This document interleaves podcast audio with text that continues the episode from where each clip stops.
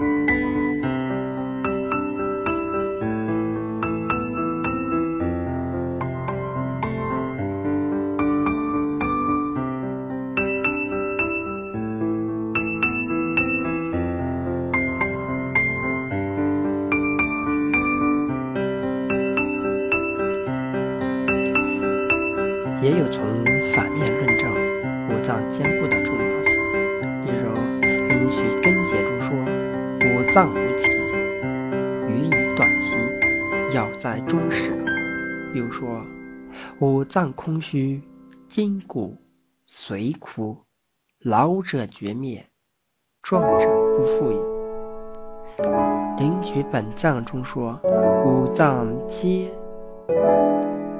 脆者。”不离于病。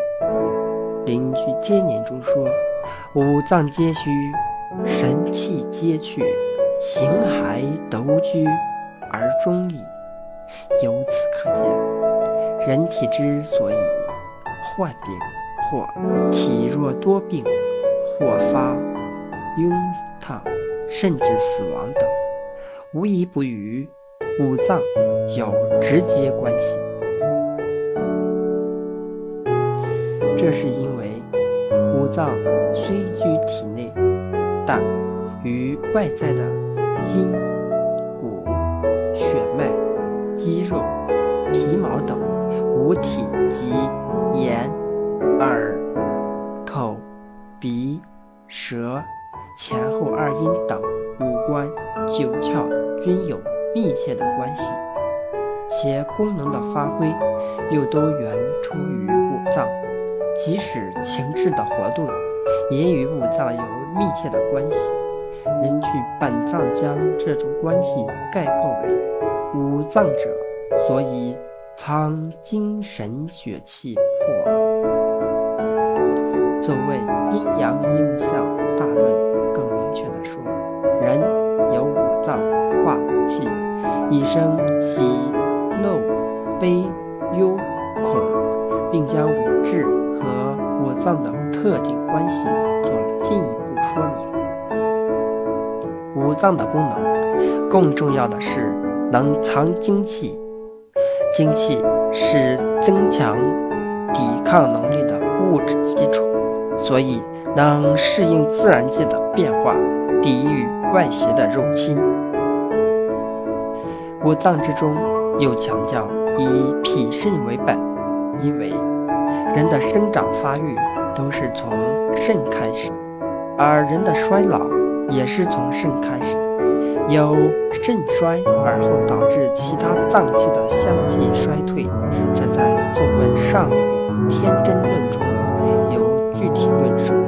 这是古代医者通过对人体生命过程的变化规律的长期观察，从人体的外在组织器官的变化得出的结论。人衰老的外在表现如发白、齿落、耳聋。木花、腰弯背曲等，这些都与肾衰有着密切的关系。所以，如果想要幼儿期生长发育正常，壮年后推迟延老的到来，培补肾阳、固护肾精，实在是不容忽视。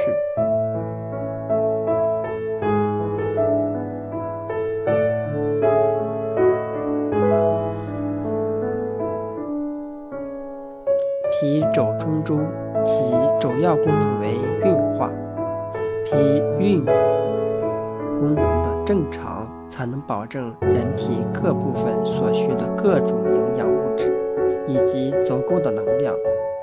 故有“得谷者昌，失谷则亡”的说法。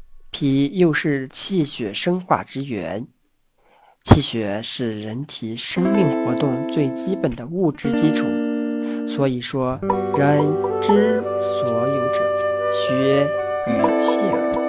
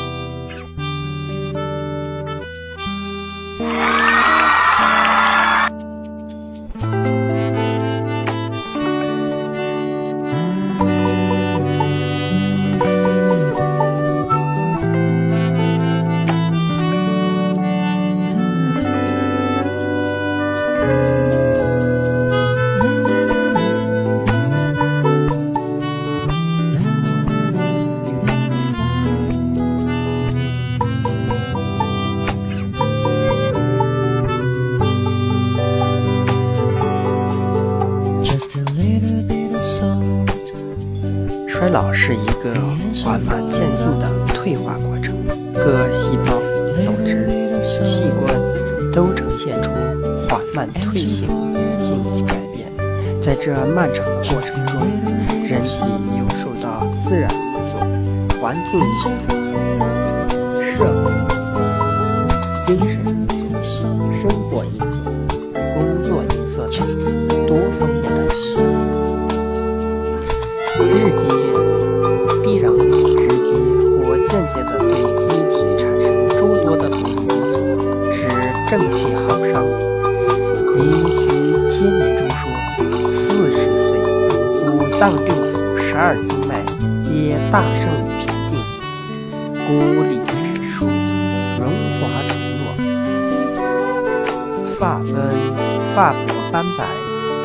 十岁，肝气始衰。”肝叶始薄，胆汁始灭，目始不明。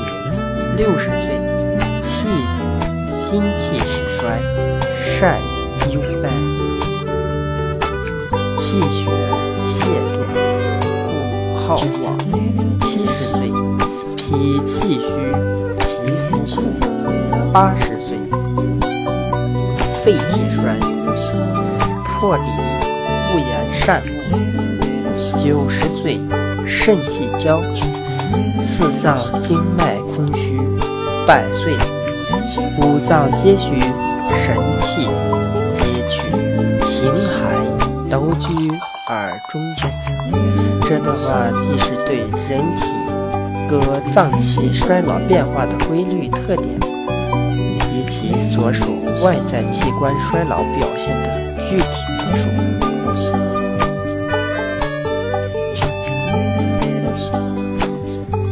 大多数医学家认为，脾肾虚弱是衰老的关键所在。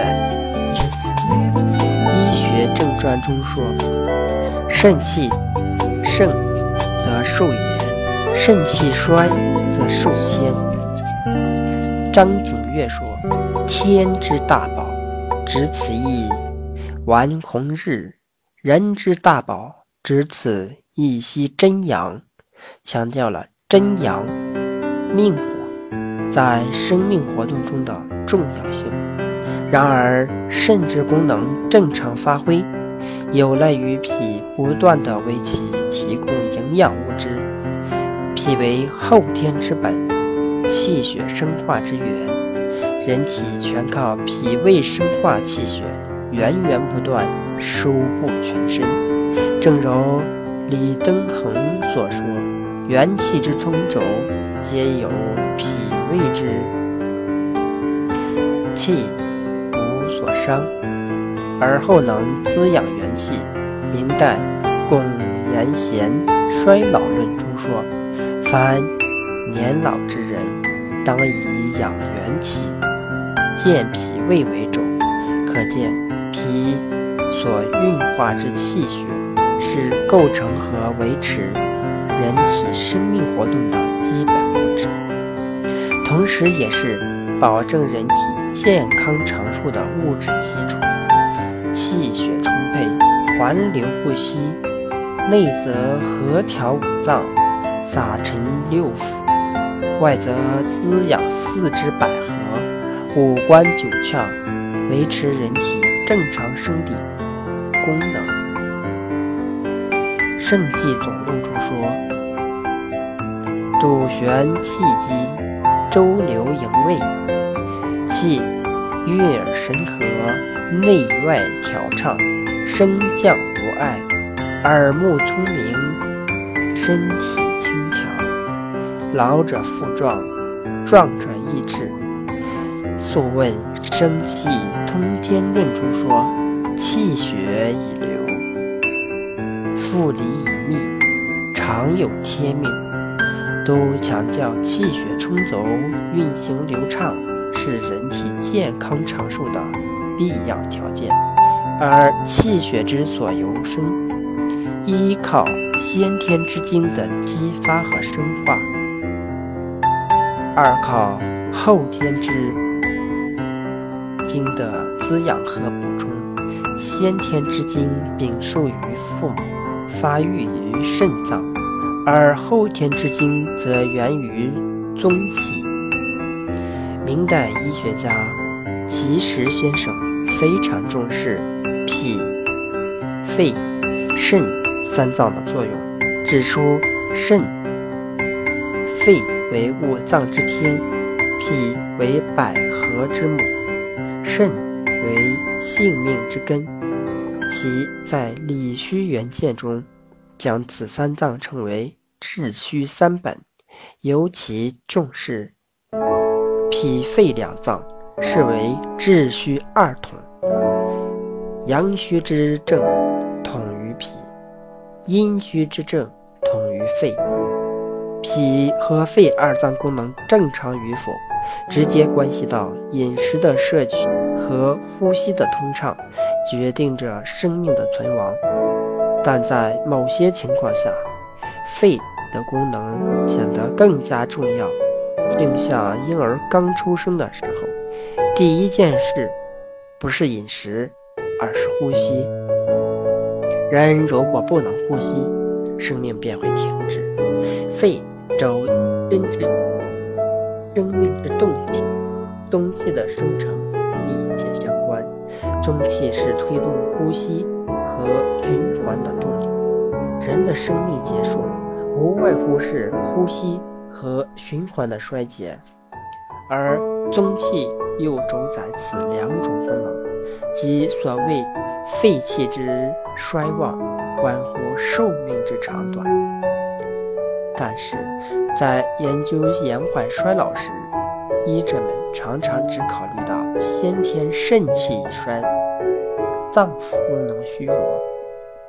必须依靠后天之本，脾胃生化精微来补充，因而所用抗衰老药物往往只兼顾脾、肾，而忽略了肺。但实际上，固护肺气。倘若肺气受损，肺不能主持一身之气，全身气机升降出入功能失常。则体内将产生一系列的病理产物，如气滞、痰阻、气虚、血瘀、气郁实滞等，最终会加速人体衰老。若要想做到尽终其天年，度百岁乃去，也必须保护肺之功能正常进行。故调理肺气，对防止衰老具有重要的意义。从康复医疗的角度说，调补脾肾也是重要的一环。一般慢性病之重疾沉和虚损衰弱者，从病机来说，大多与肾有关。五脏之伤，穷痹及肾。若脾胃不健，而骤进补肾药，实际上起不到补肾的作用，相反，更会影响脾胃的功能。故治疗的效果与愈后 均取决于 脾胃的盛衰。所以，胃气竭尽，汤药重下；胃气虚，不能纳；脾气虚。不能运，虽有灵丹妙药，也不能发挥应有的作用。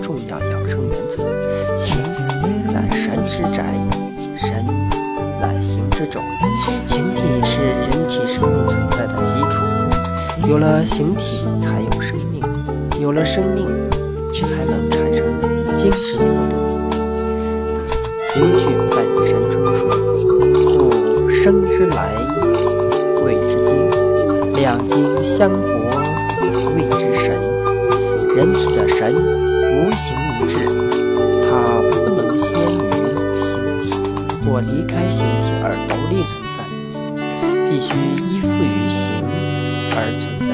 所以，允许平人别骨中说五脏安定，血脉合力，精神满聚。故神者，水谷之精也。强调了气血精微是神存在的物质。人体的物质基础充盈，人的精神才能旺盛饱满。而且人的精神情志变化与脏腑功能密切相关。人有五脏化五气，以生喜怒悲忧恐。喜怒不节，则伤脏腑。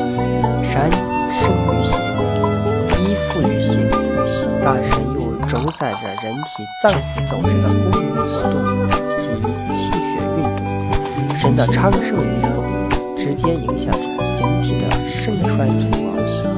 故《素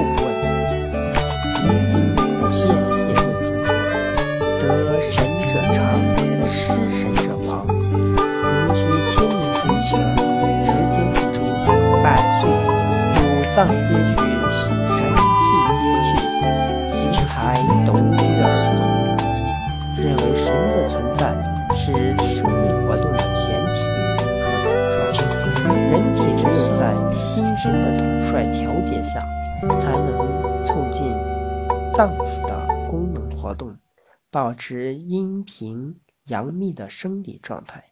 一旦精神情志失调，往往导致形体的异常变化而为病。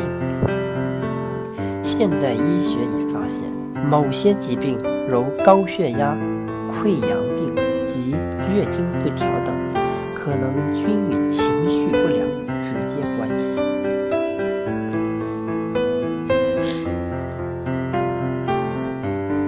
人体是一个有机统一的整体，不但自身各部分之间保持着密切的相互协调关系，而且与外界环境有着密切的联系，保持机体内外环境的相对平衡，也是靠神来实现。故《素问·至真要大论》中云：“天地之大纪，人神之通。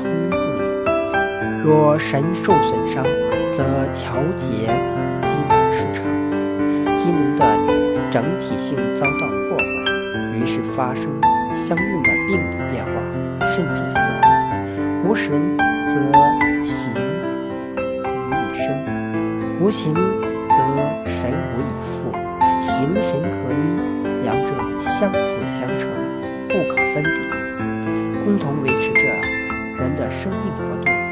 健康的人应该是形神都保持着正常的活动，及。健康的形体是精力充沛、思维敏捷的物理保证，而充沛的精神和乐观的情绪又是形体健康的重要条件。《黄帝内经》重视形体与精神的整体调摄，提倡形神兼养、守神全形、保形全神，既要遵循法于阴阳。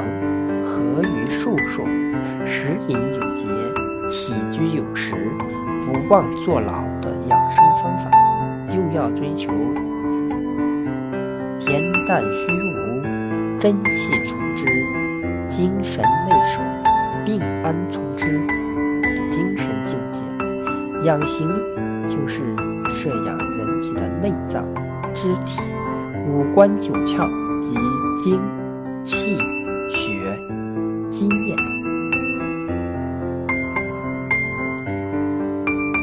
形乃神之宅，保养形体是非常重要。形盛则神旺，形衰则神衰，形体衰亡，生命。《黄帝内经》中提出很多养生的方法，如调饮食、节劳逸、慎起居等。此外，养形重在保养精血，《景岳全书》中说：“精血即形也，形即精血。”《宋问·阴阳应象大论》也指出：“形不走者，温之以气；精不走者，补之以味。”告诉人们可运用药物调补或饮食调养来温补阳气。滋养精血，保养形体，调神，指调摄人的精神情志、意识、思维活动，去掉过多的嗜欲和名利思想，乐观旷达，清，使内心保持恬淡平静的状态，即精神内守，最终达到乐事。淡之能，从欲快至于虚无之手，故寿命无穷，与天地尊的目的，在形神关系中，神起着主导作用，而且治意者，所以欲精神，收魂魄，释寒温，和喜怒者也。治意。和，则精神专直，魂魄不散，悔怒不起，五脏不受邪意。可见精神活动影响脏腑生理，而精神内守可以有效的预防疾病。马克思曾说：“一种美好的心情，比十副良药更能解除生理上的疲惫和苦楚。”现代免疫学研究证明，情绪乐观可以提高人体免疫，而苦恼、憔悴等情绪会降低免疫力。《黄帝内经》中很注重精神情志变化与健康的关系，认为恬淡虚无，心无杂念；乐观开朗，则可脏腑和顺，气机调畅。《黄帝内经》中还提倡“行不欲离于世，居不欲观于色”，即虽生活于世人之中，但有着高尚的思想境界和道德修养，就能摆脱精神因素的困扰，做到志闲而少欲，心安而不惧。行劳而不倦，气从以顺，所以年皆度百岁而动作不衰。调神摄身的方法很多，一是清静养神，无忧无虑，静神而不用，保持精神情志的淡泊宁静状态。减少名利和物质欲望。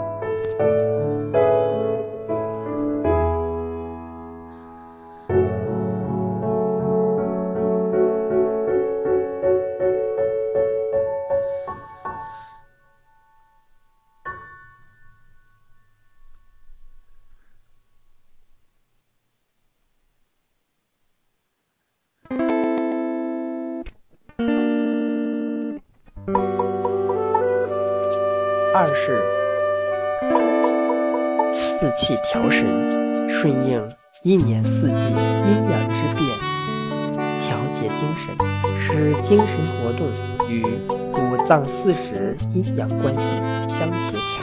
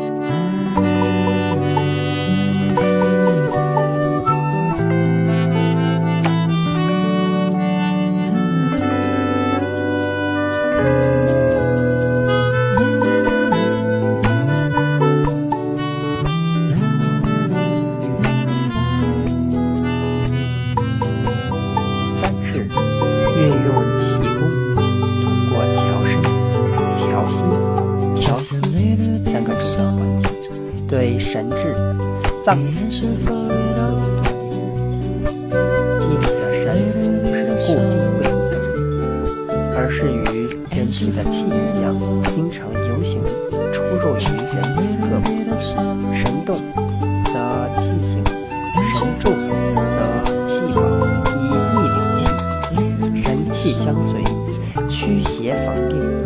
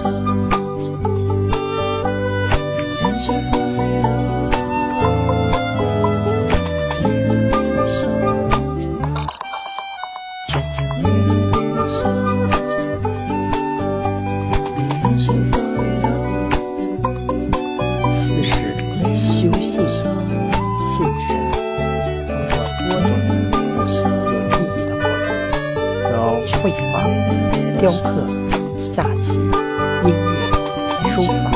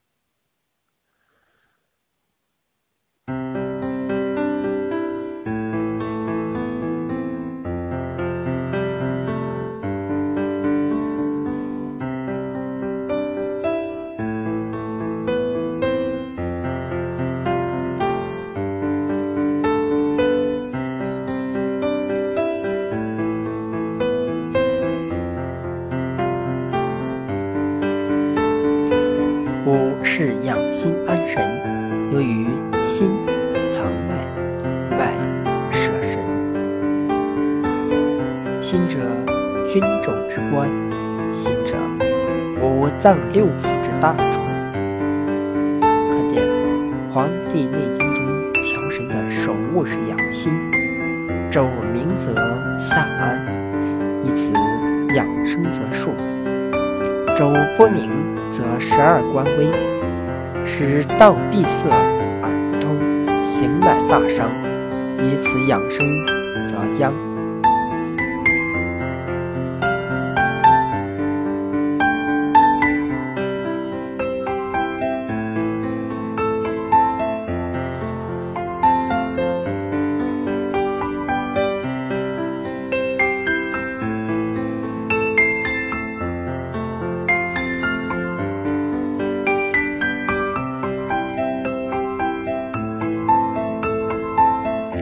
养神和养形有着密切的关系，二者不可偏废，要同时进行。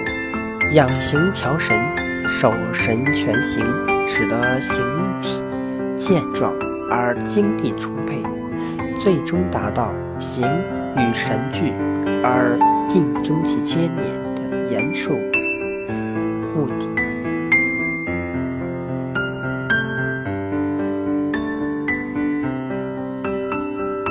如何做到和谐守年、生存延续？和谐守度，就是在一定的程度、一定范围内适中和的养生。《内经》中认为，中和是一切生命整体维持平衡稳定从而生存延续的必要条件，并在此基础上建立了中和平衡的养生。《黄帝内经》中强调阴阳和合的健康观，认为阴平阳利，精神乃至，是人体生理和谐的最高概括。这里的平、密就是中和，阴阳二气是不可分割的统一整体。只有阴阳二气的运动处于有序和谐的状态，真元之气不至于流失数，机体才能处于形神合一的完美状态。而人体也只有内外调和，才能保证邪不能害。如果阴阳两者不和，若春无秋，若冬无夏，人体即生疾损数。因此，阴阳和合则身体调和健康，阴阳失和则发生疾患。另外，《黄帝内经》中强调各脏腑走之协调统一的健康观，认为人体是一个以心为主宰。以五脏为中心，与六腑相配合，以精、气、血、津液为物质基础，通过经络内守于脏腑，外络于肢节，联系的协调统一的有机整体。任何一个脏腑的功能活动，都是机体整体活动的组成部分，各脏腑之间分工协作。相互依存，相互协同，相互制约，共同维持整个机体复杂的生命活动。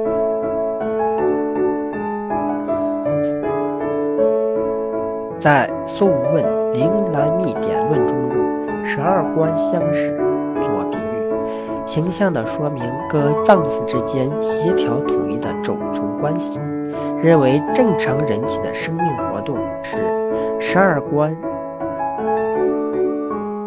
不得相失，其中又以心为主宰，心为君主之官，肘明则下安，十二关协调，以此养生则数；反之，肘不明则十二关危，脏腑协调关系紊乱，则食道闭塞。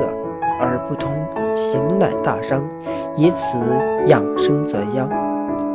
正因为人体阴阳脏腑的协调与否，关系着健康与疾病，故《黄帝内经》中进一步提出“阴而合之”是为圣度的养生原则，认为智者之养生也，必顺四时而适寒暑，和喜怒而安居处。结阴阳而调刚柔，强调养生者必须以中和作为养生的最佳境界。在顺应四时寒暑上，应法子阴阳，即于天地阴阳保持协调和谐的状态，又使自身阴阳和谐有序，无偏盛偏衰。在精神调摄上。要和喜怒，使精神情志和畅，做到恬淡虚无，真气从之，精神内守，病安从之，志闲而少欲，心安而不惧，各从其欲，皆得所愿，美其食，任其服，乐其俗，高下不相慕，是欲。不能劳其目，淫邪不能惑其心，愚智贤不孝，不惧于物。即要求人们思想上要清净、淡泊，去除杂念，少思少虑，这样才能使心神也静养，精神安守于内，而不外耗。脏腑旺盛，病无所生。在饮食调养上，提出五谷为养，五果为助，五盐为育，五菜为充，气为和，而服之，以补益精气。的骨肉果蔬杂食以养的观点，还提出要谨和五味，不可偏嗜，主张时而有节，平衡膳食的基本精神。否则，饮食自备，肠胃难张。在形体运动、起居劳作、房事生活上，也要合于寿数，食饮有节，起居有常，不忘坐劳，保持中和适度，防止大过不及。能中和者必久寿，而春秋、冬夏四时阴阳。生病起于过用，即若起居无常，饮食劳逸太过，情志过激，则可成为致病因素而减损寿命。因此，在日常生活中，采取各种措施，维持阴阳二气的协调平衡，维持自然界、人体内以及体外之间的。中和平衡是养生之首。如何做到动静结合、充满旺盛？动与静是自然界物质运动的两种形式，有动才有静，动中包含着静，静中并附着动。人体生命活动始终保持着动静和谐的状态。维持着动静对立统一的整体性，从而保证了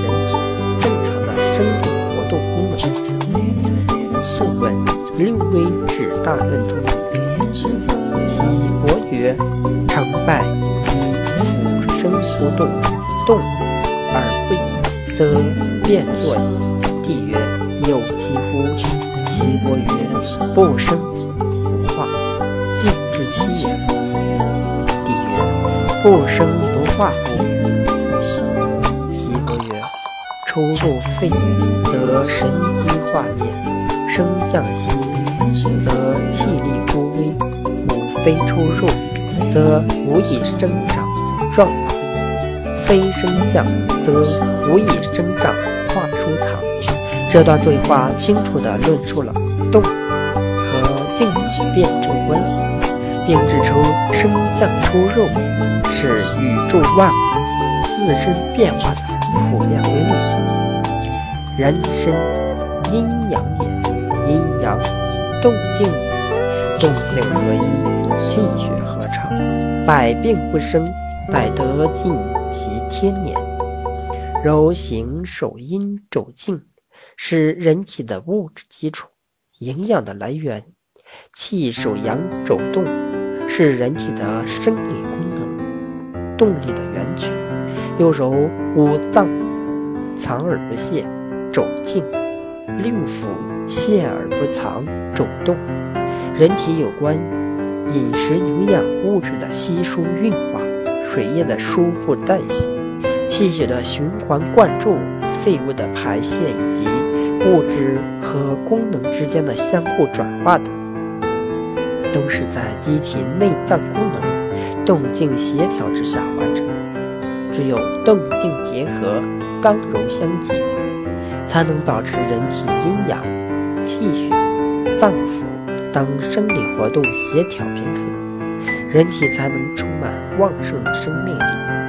因此，养生既提倡养生莫善于动，又强调养静为摄生之守护的原则。总之，生命体的发展变化始终处于一个动静相对平衡的自身更新状态。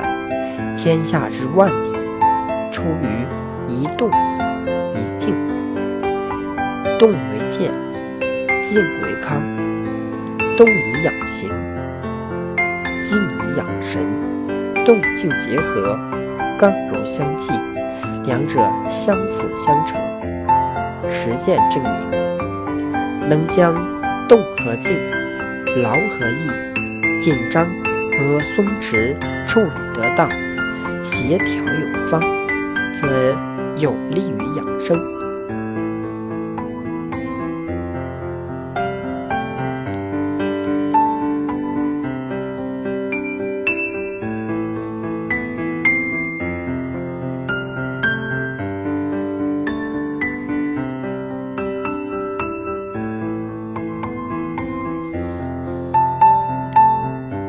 怎样动？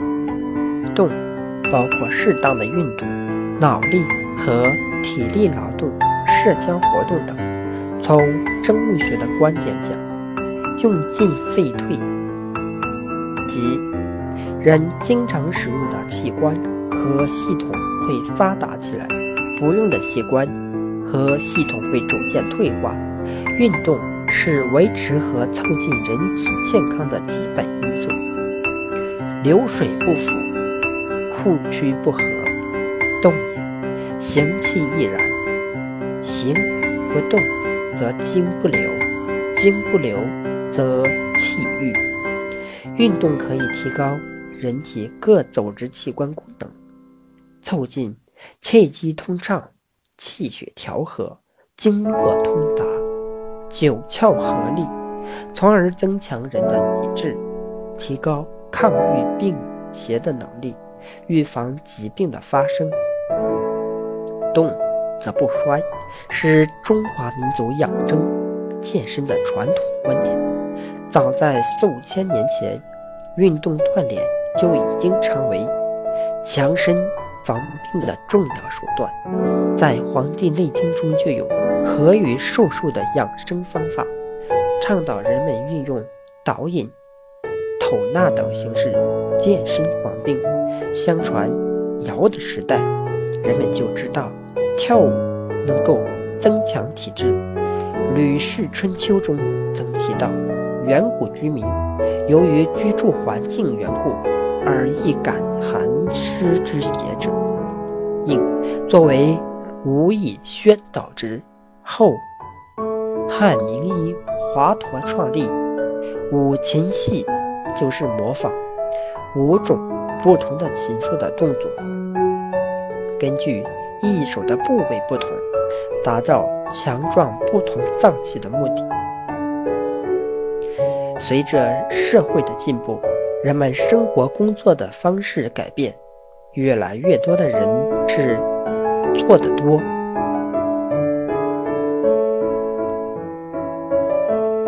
动得少。从而危害健康，导致血液循环减缓，脏腑功能减衰退，筋骨肌肉运动失灵，引发多种疾病。因此，进行适当运动对于现代人来说更是必须的。运动养生的方法有很多，如散打、散步。舞蹈、游泳、按摩、气功等，可根据不同的年龄、体质、季节、环境等，选择适合于自身状况的运动项目。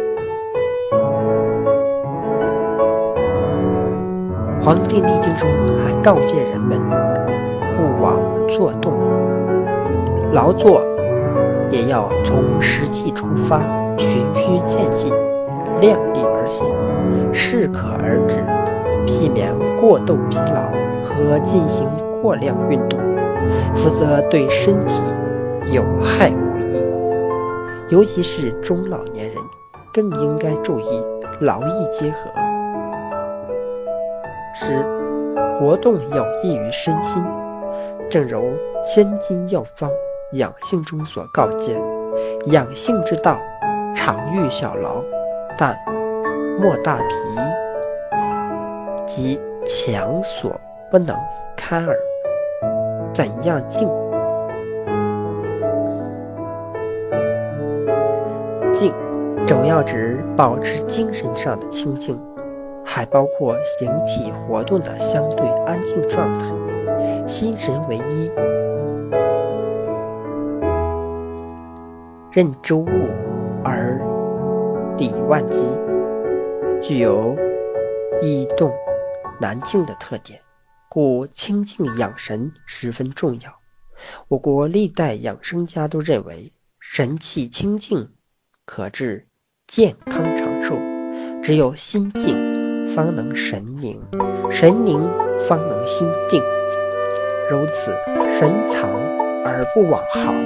倘若心神过于躁动，神不内守，可扰乱脏腑，耗伤精血，招致疾病发生。《黄帝内经》中从医学角度提出恬淡虚无的养生防病思想，告诫人们应少思寡欲，以养心神。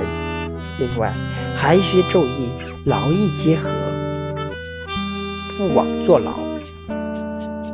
无论从事什么工作，都要适度而不宜太过，并保持充足的睡眠。通过静养来消除疲劳，恢复旺盛精力。如气功、导引、太极拳等，都是通过一定的体态姿势。特定的呼吸方法及意念活动，在认定的状态下提高情绪的稳定性，控制自己的心境、感情，进行内部的自我锻炼和调节，从而起到对机体的调整、修复和重建作用。为什么要？畅通经脉，五脏相互联系的通道是经脉。通过经脉以，人若气血不和，就会变化而发生各种疾病。经脉是经脉和络脉的总称，是人体联络、运输和传导的体系。经有路径的含义，经脉贯通上下，沟通内外，是经络系统中的主干。络有网络的含义，络脉是经脉别出的分支，叫经脉细小，纵横交错，遍布全身。《灵局脉动》中说：“经脉为里，支而横者为络。”络之别者为孙，经络内属于脏腑，外络于肢节，沟通于脏腑与体表之间，将人体脏腑组织器官联系成一个有机整体。病内行邪气，养阴阳，使人体各部的功能活动。得以保持协调和相对平衡。针灸临床治疗的是辨证归经、寻经取穴、针刺补泻等，不不以经络理论为依据。《灵渠经别》中说：“夫十二经脉者，人之所以生，病之所以成，人之所以治，病之所以起，学之所以始。”功之所指也。经络系统实际上是人体的总控制系统，是保持人体健康与长寿的关键。我们在养生中要认识到保持经络畅通的重要性，经常自觉地通过各种途径来锻炼经络。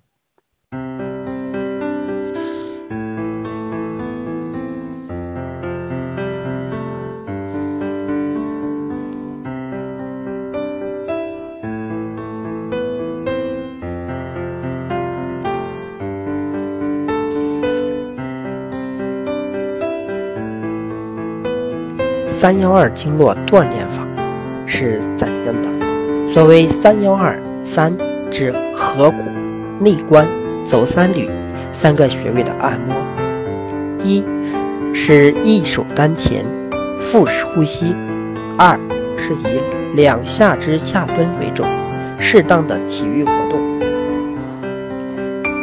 一穴位按摩合谷穴起穴，左手四指并挤。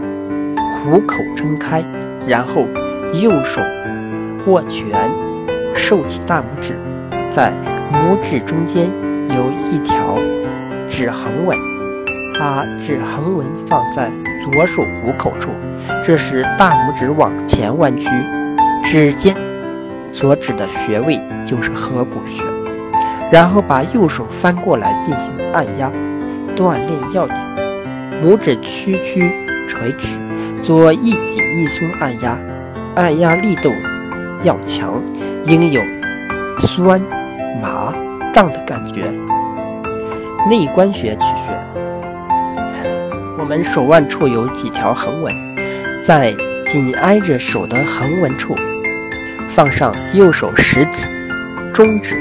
无名指在两手臂的两条筋中间，食指按下去的地方就是内关穴，锻炼要点。拇指垂直按在穴位上，指甲要和两筋平行，用指尖有节奏的按压，配合一些揉的动作，要有酸、麻、胀的感觉。足三里穴取穴。把一只手的四肢放在膝盖骨的下面，和另一只手的大拇指去按压于小指的交界处，这里就是我们要找的足三里穴。这个穴位自古以来就是长寿保健穴，足三里穴不是很好找，找时应该多一些耐心，锻炼要点。拇指垂直下按。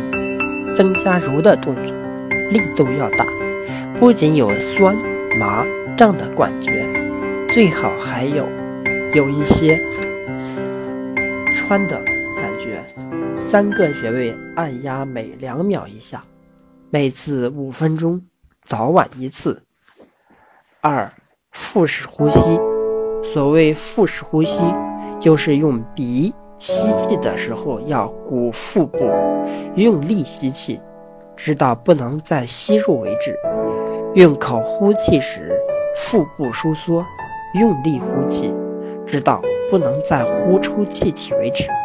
腹式呼吸可以促进各个脏器的气血流动，有利于机体代谢产物的排出。锻炼要点：尽量放松，一手丹田。肚脐下三寸处，保持胸部不动，每分钟呼吸四到六下，每次五分钟，每天早晚各一次。三、下蹲运动，以两条腿为主的体育运动，主要是双手平举做下蹲运动，也可以是慢跑、散步等运动。锻炼要点：每次运动时间不宜过长，建议每天。五到十分钟即可，但每天一定要坚持锻炼。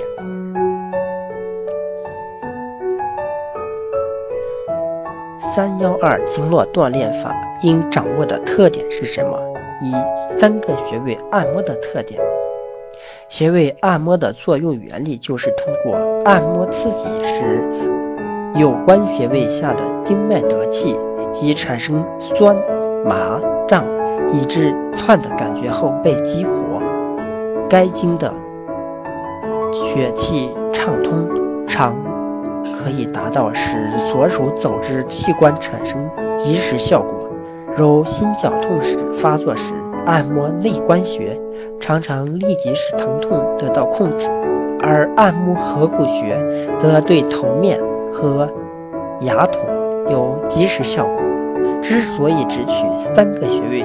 是因为这三个穴位如果正确运用，可以影响全身疾病。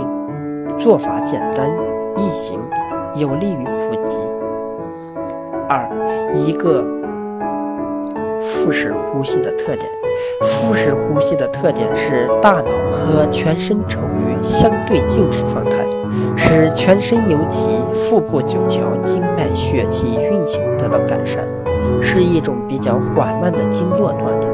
对于慢性病如高血压、糖尿病、失眠症都有特效。然而，这三种病和腹式呼吸有密切的关系。高血压病的原因是肝阳上亢，肾气阴虚，做好腹式呼吸可以使肝阳下降，肾阴上升。一般需要延长时间到十分钟，并放慢呼吸频率，做到每分钟四次，甚至更慢，可更为奏效。而糖尿病的发病原因是脾胃脾胃经功能失控，腹式呼吸有利于这两条经脉的血气活跃，达到控制血糖的效果。腹式呼吸能够治疗失眠，在于安静状态下思想集中于丹田，使九条经脉包括肝肾经的阴阳达到平衡而入睡。三，两条腿为主的体育锻炼，体育运动也是经络锻炼。这是因为经脉以一种立体结构和肌肉联系在一起，当运动时，肌肉的收缩与收张必然带动有关经脉的走之结构活动起来，从而形成一种天然的激活经络的方式。全身肌肉的运动必然引起全身十二正经。和奇经八脉活跃起来，同时全身血气运行迅速加强，表现在心跳、呼吸加快、血压上升、体温上升等，从而对四肢百合、五脏六腑的功能也进行一次大调整。这种大调整有助于全身各脏器官的增强和对疾病的控制。在日常生活中也有很多。简单易行的经络锻炼方法。由于头颈部有大量经络，有些动作如梳头、洗脸、洗头，都能不自觉地锻炼经络。如果经常用双手按摩面部，不但可以达到美容的目的，也有保健长寿的作用。此外，晚间的洗脚、日常的洗浴都是在不知不觉之中。用机械和热的自己来锻炼经络。